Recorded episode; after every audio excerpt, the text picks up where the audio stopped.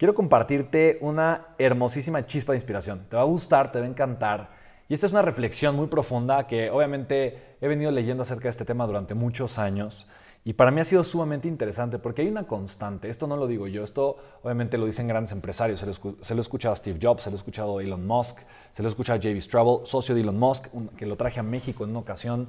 Eh, JB arrancó Tesla en el garaje de su casa, fue a buscar recaudar capital con más de 500 inversionistas, fue rechazado hasta que se acordó de su ex compañero que estaba vendiendo PayPal, eh, ex compañero de la universidad de Stanford en ingeniería eh, y simplemente le llamó, lo, agendó en su casa, le enseñó el prototipo de un auto eléctrico que estaba armando con las baterías que JB inventó. JB estudió una maestría en eficiencia energética y trabajó muchos años en una fábrica de baterías.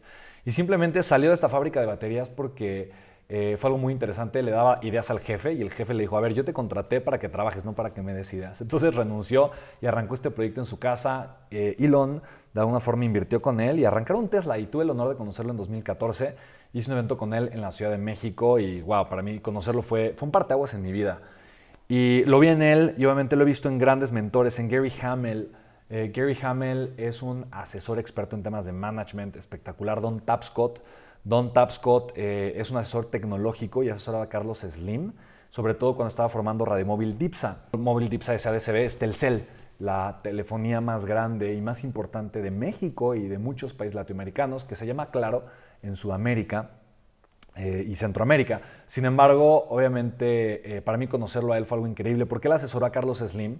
Él fue con Deloitte, eh, McKinsey, muchas consultorías, Carlos Slim, a preguntar si había mercado para la telefonía móvil y curiosamente el resultado fue no, la verdad es que no es una buena oportunidad de negocio, no hay mercado, es muy costoso, va a ser un proyecto donde tienes que invertir mucho en infraestructura, no pinta, como que no pinta para que en el futuro haya un mercado atractivo.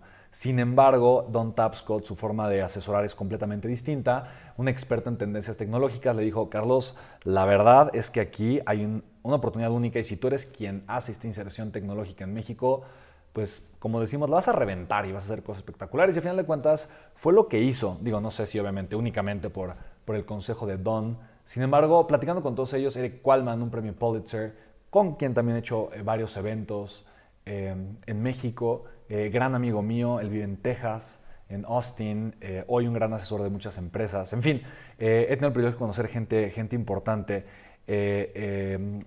Y John Maxwell, también uno de mis mentores, mucha gente. Yo les he preguntado, oye, ¿cuáles son, ¿cuáles son las características más importantes de las personas exitosas? Y todos coinciden con una cosa, y esto es increíble, y es la capacidad de tomar riesgos de manera constante en la vida y en los negocios. Ojo, riesgos inteligentes, obviamente. Digo, hay riesgos que son verdaderamente absurdos, como, no sé, aventarte de un segundo piso y pensar que vas a sobrevivir, no lo sé. Hay riesgos que son innecesarios, riesgos que no son inteligentes. Pero cuando tomas riesgos evaluados, riesgos inteligentes, no hay forma, no hay forma de que eventualmente no le atines.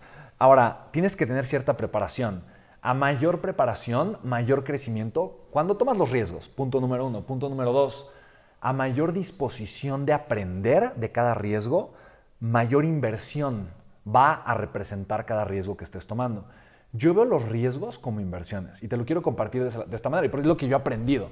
Obviamente Elon Musk recientemente anuncia que va a comprar Twitter 40 mil millones de dólares en una compra, algo que nunca se ha escuchado en la historia, la compra, la adquisición más grande o lo que representaría la adquisición más grande ¿no? en manos de un, empresario obviamente multimillonario eh, y tú dices, ¿es en serio que se va a atrever a hacer eso? Obviamente está tomando un riesgo titánico, un riesgo completamente grande. El decir, yo voy a, hacer que la especie sea interplanetaria eh, y hablar de la colonización de Marte es un riesgo espectacular. Eh, el, decir, voy a crear autos eléctricos junto con JB, cuando obviamente todo el mundo decía que esto era imposible, es un riesgo espectacular. Decir, voy a hacer SpaceX para reactivar los programas espaciales y eventualmente llegar, llevar a la especie humana a colonizar Marte y comprar cohetes rusos y explotarlos y, quedarse sin dinero y endeudarse para un siguiente cohete y perder todo su casa, su matrimonio y demás, eh, y volverse a endeudar eh, pidiendo dinero prestado, créditos y al final de cuentas atinarle y hacer cohetes reutilizables, es un riesgo titánico. Y te, comparto esto